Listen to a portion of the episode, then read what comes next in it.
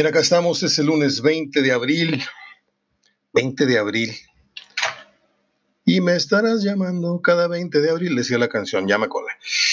Eh, le gustaba mucho a mi papá, en general José José, pero esa canción le, le agradaba demasiado. Me vas a echar de menos. Eh, un gusto saludarlos. Espero que estén todos bien y que si tienen coronavirus, pues se la lleven con calma no es el fin del, no es el fin del, mundo. Es una cuestión de cuidarse, de guardar reposo, de no salir, porque aparentemente hoy la psicosis está a tal grado que la gente que está con este temor piensa que de ser contagiada, de contraer esto, en automático piensa que va a morir. No, esto hay que tomarlo con calma. Digo, yo no soy autoridad ni mucho menos para... Pero ya estoy medianamente informado y, pues hay que, hay que tomarlo con calma, como una gripa, como algo que dura dos semanas. Y eso sí, mantenerse a distancia. Ya lo dijeron las autoridades, si uno cree tener los síntomas, asuma que tiene ya el virus, pero tampoco se vuelva loco, decir, ya me voy a morir. No, esto, esto hay que tomarlo con diferentes criterios si usted por ahí este, tiene en casa algún familiar arriba de los 65, 70 años, eh, digo 65, 70 porque yo estoy raspando los 60 y no quisiera, no quisiera pensar que me va a pasar algo, pero eh, hay que cuidarlos a ellos y a los más chavitos, ¿no? Uno, uno más o menos todavía en, en, en los tiempos extras ya de la juventud, este, hay, que, hay que cuidarse y hay que confiar en la salud que uno tiene. Pero si tuviésemos síntomas, ¿sí? los ojos rojos, llorosos, el, flujo, el flujo nasal, dolor de cabeza, la garganta, este, con tos seca, todo eso que dicen, eh, no hay que tener miedo. ¿sí? Simplemente hay que entender que a lo mejor tenemos el virus, pero que no necesariamente tiene que tener consecuencias fatales. ¿sí? Esa es la aportación que yo haría el día de hoy. Punto. Ya usted si le quiere crear las cifras, si no le quiere crear las cifras, de acá, de allá, las que dan a las 3, las que dan a las 7, ese es otro boleto. Eh, hoy cumple 50, hoy, hoy, cumple 50 años, perdón, Cancún, me voy a tranquilizar porque estoy hablando muy rápido y al revés. Déjame tomarle el café. Hoy es el 50 aniversario de el paradisiaco puerto de Cancún, de la ciudad de Cancún. Yo tengo muchísimos recuerdos de infinidad de viajes, y se lo digo modestamente porque pues, fuimos a cubrir, no sé, 20, 30 drafts a, Cancún. Uno que otro en la historia de los drafts fue en Acapulco, otro fue en Barra de Navidad. Este, ahí dormí con un reportero, compartimos eh, gastos y habitación, que a la postre se hizo el jefe de prensa de Toluca. Este, ahorita traigo extraviado el nombre. Eh, grandes anécdotas. Eh, y ah, le decía, y, ahí mayormente fueron mis, mis viajes. Tuve la oportunidad de, conocer Cancún. Este, y luego ya de placer, bueno, una o dos veces al, año nos, nos, damos la vueltecita, aunque mis últimos años han sido preferentemente en Tulum, eh, como base de descanso, la última semana o la primera del año. Este, y hoy cumple 50 años la ciudad de Cancún en el puerto de Cancún, donde tengo grandes, grandes amigos y uno que otro cuasi hermano. Eh, hoy la promesa, hoy la, el sueño, hoy el ideal es que salgamos bien de esto e irnos a valorar, a festejar como nunca antes en nuestras vidas unas vacaciones a Cancún o a la Ribera Maya, como usted quiera felicidades a, Cancún y pues yo extraño el departamento de la Supermanzana ahí 50. Eh, y dos, tres hoteles también los que llegamos. Mm, hoy estaba riendo en las redes eh, el tema de Iniesta por una entrevista que dio y por un documental que anda circulando por ahí. Hay dos documentales que están ahorita siendo los temas más calientes de las redes sociales en cuanto a la temática, porque eh, el documental de, Jordan, la serie de Jordan, que se llama Last Dance, como la canción de Donna Summer, Last Dance, eh, se estrenó entre el 19 y 20 de abril, se puede ver en Netflix, eh, contó con 10.000 horas de material y con 106 entrevistados, entre los que se cuentan Bill Clinton y Barack Obama o Barack Obama. Yo no estoy todavía eh, medianamente calificado para opinar de la serie, puesto que no la he visto. Yo ahorita estoy picadísimo con una serie que ahorita les voy a contar. Este, pero aquí en casa mm, hay varios, hay varios santos, ¿no? Deportivamente hablando, yo soy Mohamed Ali. Este, antes que Mohamed Ali y Pelés tienen así dos, dos veladoras aquí en mi escritorio, ¿no? Eh, mi hermano más chico, este es Michael Jordan, le he regalado dos o tres detallitos de Michael Jordan, él tiene su jersey, tiene todo, eso. Y mi hermano en intermedio no sé, no sé realmente cuál sea el ídolo máximo de él, pero hay que ver la serie y, luego opinamos. Eh, se llama El último eh, baile, Last Dance, y pues hubo que discriminar, hubo que escoger entre muchísimas horas, le digo, de, material. Y yo a veces, cuando quiero ponerme medio creativo, de medio... ¿A quién se le estará ocurriendo en este momento? Porque es muy importante agarrar el material de, de un personaje que, que, le pusiste el ojo y sabes que va a llegar. Porque es muy difícil. Por ejemplo, alguien imaginó en sus inicios, además del Charro Barragán, que el cabrito arellano iba a, tomar esas alturas, que no fueron tantas, pues, porque el muchacho nunca tuvo una, una mentalidad tan fuerte como la de un Cuauhtémoc Blanco, que con menos condiciones, pero más inteligencia y con más carisma llegó más lejos. Pero el cabrito arellano, si se lo hubiera propuesto, ¿sí? En lugar de haberle dicho que no al Kievo de Italia, oye, ¿quién te dice que el Kievo no te abre las puertas de, no sé, del Barcelona, del Real Madrid, del, Atlético? ¿Me entiendes? Jugadores con menos, con menos talento que el cabrito arellano, se animaron a brincar el charco, hombre. Digo, no son las mismas posiciones, pero está el Maza Rodríguez, está el otro Eric que está chillándole a, la familia desde Holanda, está el otro, otro. Este, ¿Quién se hubiera imaginado o a quién se le hubiera ocurrido hacerle un seguimiento así personal, de ir grabando su biografía en la semana a semana, el día a día, y después, a la vuelta de unos años, ya cuando te conviertes en leyenda, a lo mejor, vamos a cambiar el ejemplo, a lo mejor Cuauhtémoc Blanco, ¿sí? O a lo mejor, este, pues no le digo Hugo Sánchez, porque ese desde que era, era un niño prodigio ya se sabía que, iba a llegar bastante lejos, ¿no? Qué importante es hoy tener un, un buen manager, y esto lo digo casi para mis adentros, este, me encantaría ser manager de alguna, de alguna figura en potencia. Por ejemplo, pienso en el, caso concreto de Charlie Rodríguez, el que juega en Monterrey. Y no porque juega en Monterrey. Igual puedo decirles Charlie Rodríguez, el que juega en Tigres. O sea, estoy hablando de un ejemplo nada más. Qué importante sería decir, oye, ¿sabes qué? En el plan de tu imagen, Mercadotecnia, vamos a tener un biógrafo que te va a estar tomando fotografías, que te va a estar haciendo un videíto diario, este, y vamos a ir registrando tu, historia porque va a llegar un momento en que te vamos a hacer una película, te vamos a hacer un libro, te vamos a hacer un documental. Para no nada más estar eh, supeditados o atenidos a, lo que los medios te presten, imágenes, videos, este, son, son formas muy, muy de primer mundo de pensar, perdón que, que lo diga, pero este, eh, son pocos los casos aquí en México de, deportistas que, que, siguieron este proceso de seguimiento por cuenta propia, no por cuenta de los medios, por una, una cuenta de, de, un manejo propio de imagen.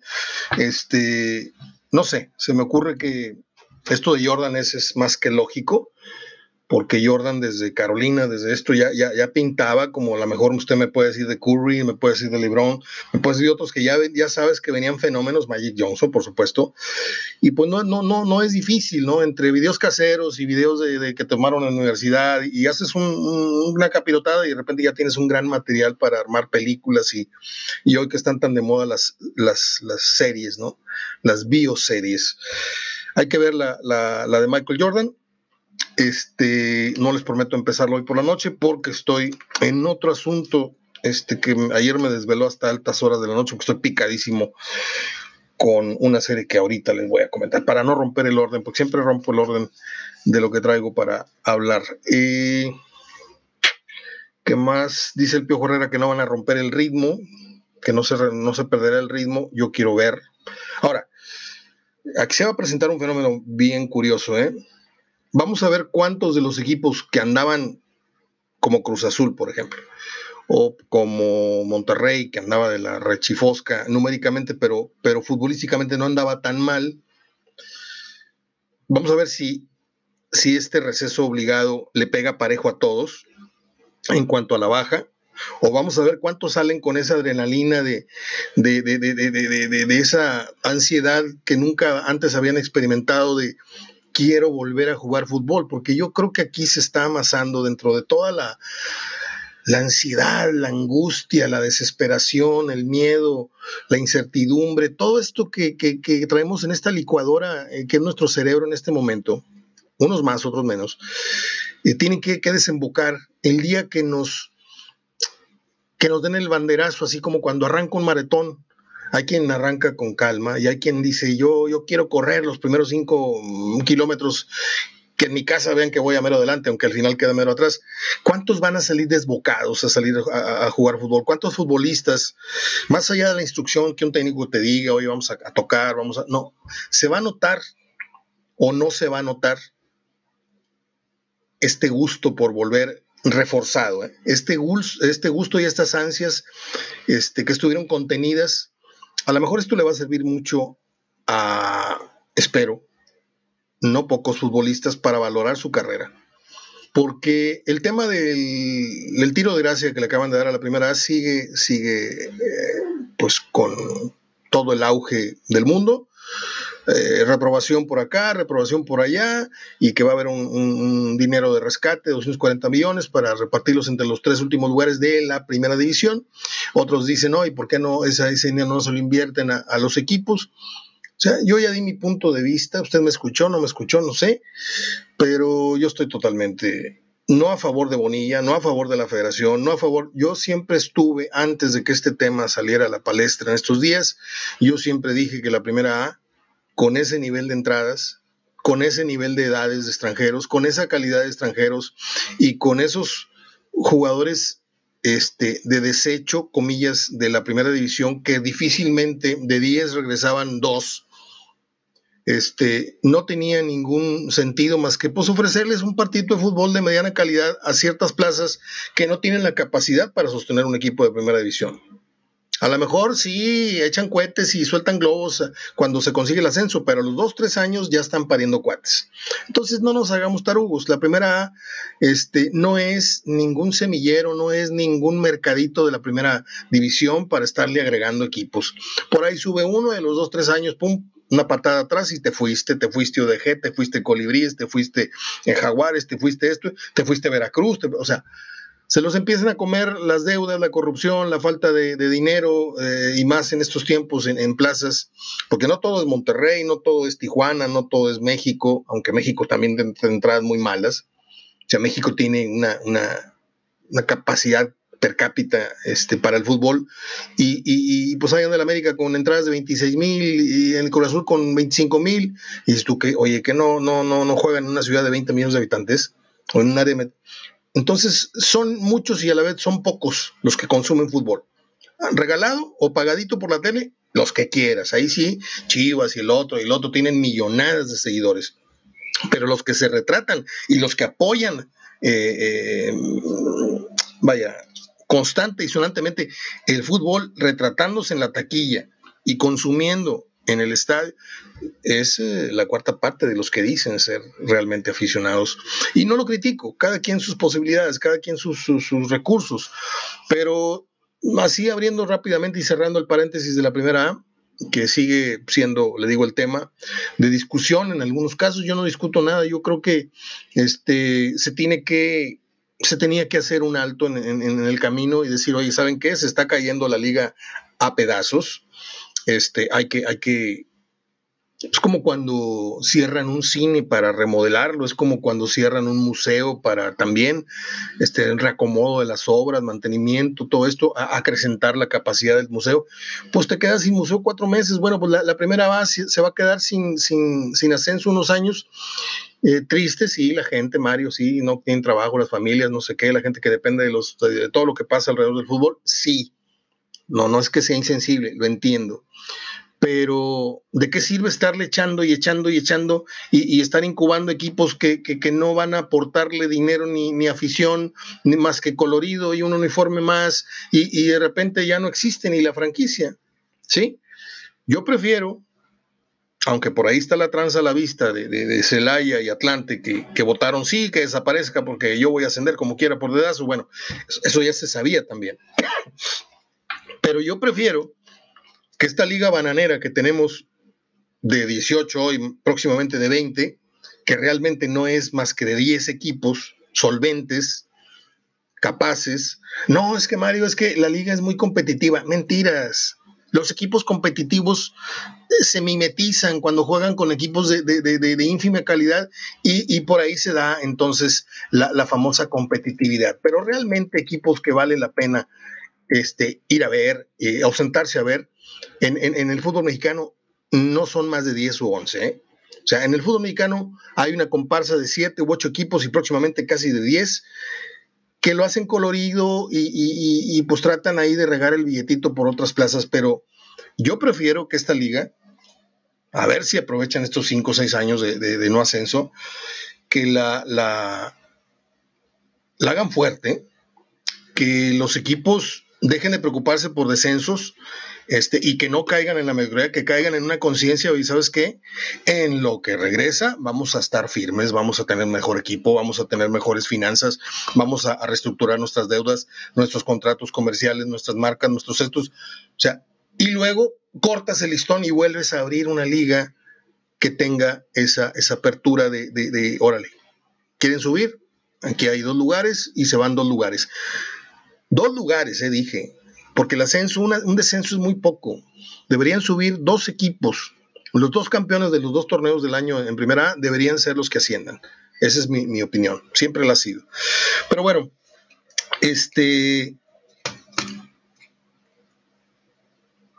El 11 de la Volpe está causando también mucho ruido en las eh, redes. Ah, bueno, tengo por acá antes que se me pierda, antes que me pierda, la asistencia por equipo en lo que va de la temporada, esta temporada que ya no sabemos si, si, si, si va a seguir o ahí le paramos o nos vemos al rato. Monterrey, 192.238 asistentes. Tigres, 166.165.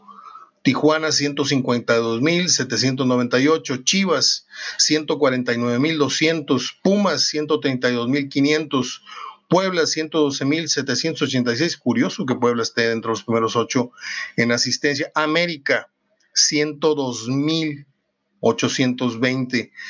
Estas cifras eh, son de la página de mi compañero y amigo Gerardo Gutiérrez, que es una fuente de, por demás confiable.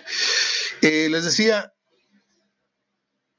pues yo traté de juntar material para comentar algunos minutos, creo que lo he logrado porque ya estamos sobre los, ¿qué? Estamos sobre los 18, casi 20 minutos y todavía me faltan las efemérides. Este, por ahí estuve buscando temas que pudieran llamarles a ustedes la atención, que fueran comentados y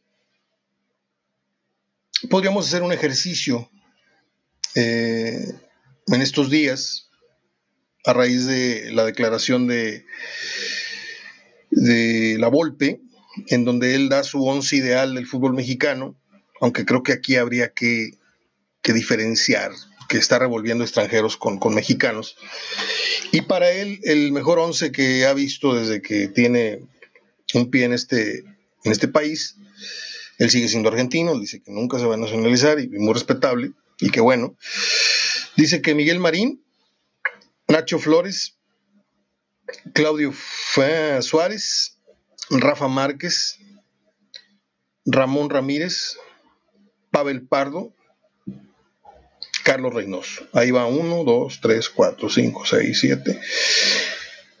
Y luego complementan el once ideal de la Volpe, Tomás Boy, Ciña, Cariño y Cardoso. cuestión de gusto, ¿no? Yo creo que en lo de Miguel, en lo de Miguel Marín estaremos casi unánimamente de acuerdo. Nacho Flores por ahí creo que también. Claudio Suárez y Rafa, mmm, no sé. No sé, porque así como excluye de su once ideal a Hugo Sánchez y a Cuauhtémoc, este, a Hugo porque su éxito fue más bien en, el extranjero y, y a y a Cuauhtémoc por, razones muy, muy obvias y a lo mejor muy escondidas, pues porque no tenía el rendimiento que él deseaba en la cancha, no, no, hacía muchas cosas que la Volpe exigía. Este, así como él excluye a, a estos dos, yo tendría mis dudas si Ciña podría estar en mi once ideal de todos los tiempos. Podría estar en duda eh, respecto a Ramón Ramírez, por ejemplo son jugadores de nueve de calificación, ¿eh? no estoy diciendo que, sean siete ni seis, pero en el, en el gusto, en el filtro de cada quien que vio fútbol hace 30, hace 40, en mi caso casi hace 50 años, yo lo veo desde los 9, 10 años y lo veo con, atención, no, no, no iba yo a andar corriendo ahí por los pasillos del estadio mientras estaba el partido, yo iba a ver fútbol y a recolectar autógrafos y a, y a conocer personajes del fútbol a la cancha. Miguel Marín, ah, le decía, podemos hacer este ejercicio durante la semana. Por ejemplo, yo mañana les doy mi once ideal champurrado, ¿sí? Entre, así como lo hizo la Volpe, les doy revueltitos mexicanos extranjeros. Luego les voy a dar mi once de puros mexicanos y luego les voy a dar el once de puros extranjeros, ¿sí? Si usted no tiene algo mejor que hacer, que está escuchando este programa, pues agárrese un lápiz, agárrese un blog de apuntes, no lo deje para después y póngase a hacer un ejercicio de memoria. Diga, a ver, ¿cuál es el mejor portero mexicano que yo vi? ¿Calderón? ¿Campos? ¿Memochoa? ¿La Tota Carvajal? Este, no sé, cada quien. No lo asocien con el cariño a su equipo. Ojo, es, aquí está eh, eh, el meollo del asunto, ¿sí? Porque si no, pues yo me agarraba a Quintero, me agarraba a Rubén Ruiz Díaz, y, oye, ¿dónde dejas a Marín? No, es que para mí esos fueron los mejores, no. Que ser objetivos. Por una vez en la vida, al hablar de fútbol, hablemos fríamente colgando la camisa. Eso es, es lo que yo propongo. Eh, bueno, esos fueron los temas.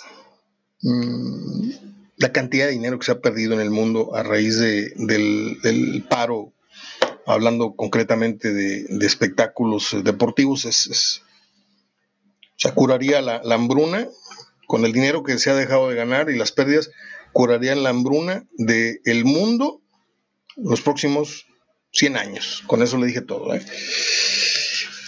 La serie que estoy viendo es la serie española Vis a Vis, V-I-S, V-I-S, cara a cara. Es con dos protagonistas que tuvieron que ver en la, en la casa de papel. Una de ellas es eh, Alba Flores, que hace el memorable papel de Nairobi, y la otra es la que sale haciendo el papel de, de Alicia Sierra, la, la policía esta que anda también tratando de, capturar a los, a los ladrones de la Casa de Moneda. Y esta actriz se llama Najwa Nimri. Najwa Nimri. Estas dos repiten eh, en esta serie Vis a Vis eh, y se trata de una cárcel de mujeres. Está muy interesante. Hay quien no le gustan las series, ¿por qué? Porque son españolas y a mí no me gusta lo que... Ah, bueno, ya si de entrada es así su filtro, pues no tengo nada más que decirle. Es que a mí no me gusta el cine argentino porque son muy creídos. Ah, si usted va a pasar por un razor a todos los argentinos, que... Ah, bueno, pues olvide lo que estoy diciendo. La serie se llama Vis a Vis, son cuatro temporadas, y estoy picadísimo viendo eso. Después voy a ver lo de Jordan. Un día como hoy, nació el rey del timbal, Tito Puente. Tito Puente. Muchos creen que fue esposo de, Celia Cruz, no es así. Un día como hoy nació en Sonora, Alberto Vázquez, aquel señor que cantaba por imagen, cantaba siempre con un cigarro así. Reconozco, no sé qué. A mí nunca me gusta. Un día, un día como hoy nació Ryan O'Neill, que nos hizo chillar a muchos en el cine en la película Love Story. Y que a mí me hizo chillar de coraje porque se comió muchos años a una mujer muy hermosa, a la que amó, creo, aunque luego dicen que no, que le pegaba y todo, a Farrah Fawcett. Farrah, la raza dice Farrah Fawcett, es Farrah Fawcett. Eh, un día como hoy nació Raúl Valle. Yo he contado aquí cada año que se viene su fecha de, nacimiento o de, función. Cuento la anécdota de que yo tuve el, gusto y el honor de entrevistarlo para la revista Estilo, cuando yo trabajaba para Judith Grace, y fue una entrevista bien chistosa bien, bien chistosa. Después hacemos algún, algún, recuerdo de ello. Yo tengo todos los discos de show nocturno, porque Raúl Valle fue el que le puso la muestra a Polo Polo. Polo Polo después lo copió. Pero después ahondamos ese tema. Un día como hoy nació una de mis actrices favoritas. Este, yo soy muy enamoradizo cuando voy al cine, digo yo, ah. Bueno, pues Jessica Phillips Lange nació un día como hoy, Jessica Lange esta actriz que yo vi, creo que por primera vez en la película King Kong, cuando King Kong le sopla y, la mete a bañar y luego le sopla en la palma de la mano y está así medio semidesnuda. Yo estaba en la secundaria, así de que imagínense, por favor, los efectos que causó.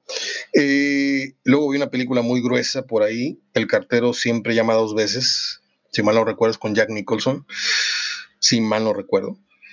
No sé si la estoy confundiendo con el tranvía de mano, pero creo que por ahí es con Jack Nicholson.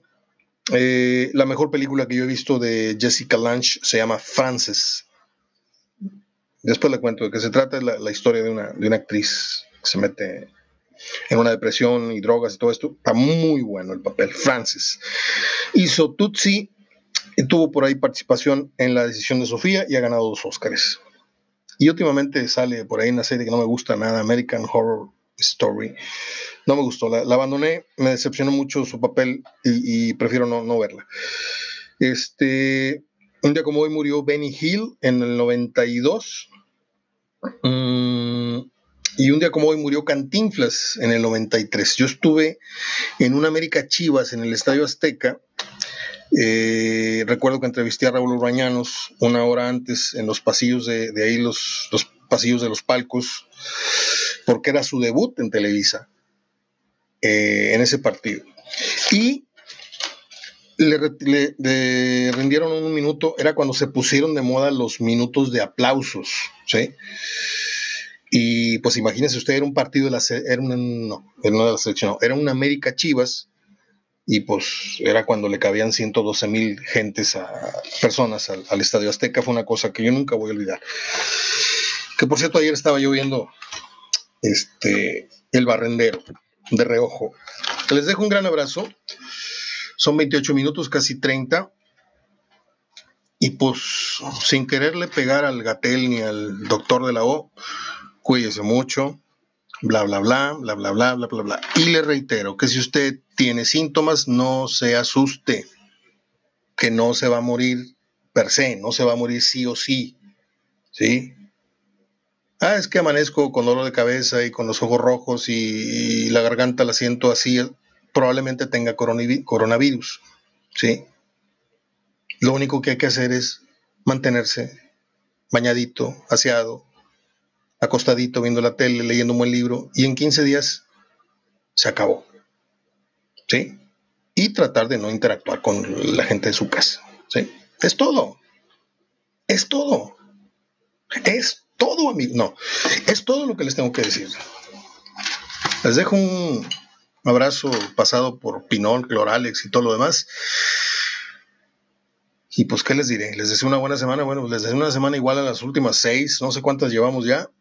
Este, nos pongamos a pintar, nos pongamos a leer, nos pongamos a armar un rompecabezas, nos pongamos a ver fotos viejas, hablar por teléfono con algún familiar, con un viejo amigo. Hay muchas cosas que a veces el, trajín de, la vida normal no nos permitiría. Hoy es tiempo para escudriñar en los recuerdos y en, en sanar viejas heridas, creo yo. Abrazo. Hasta mañana.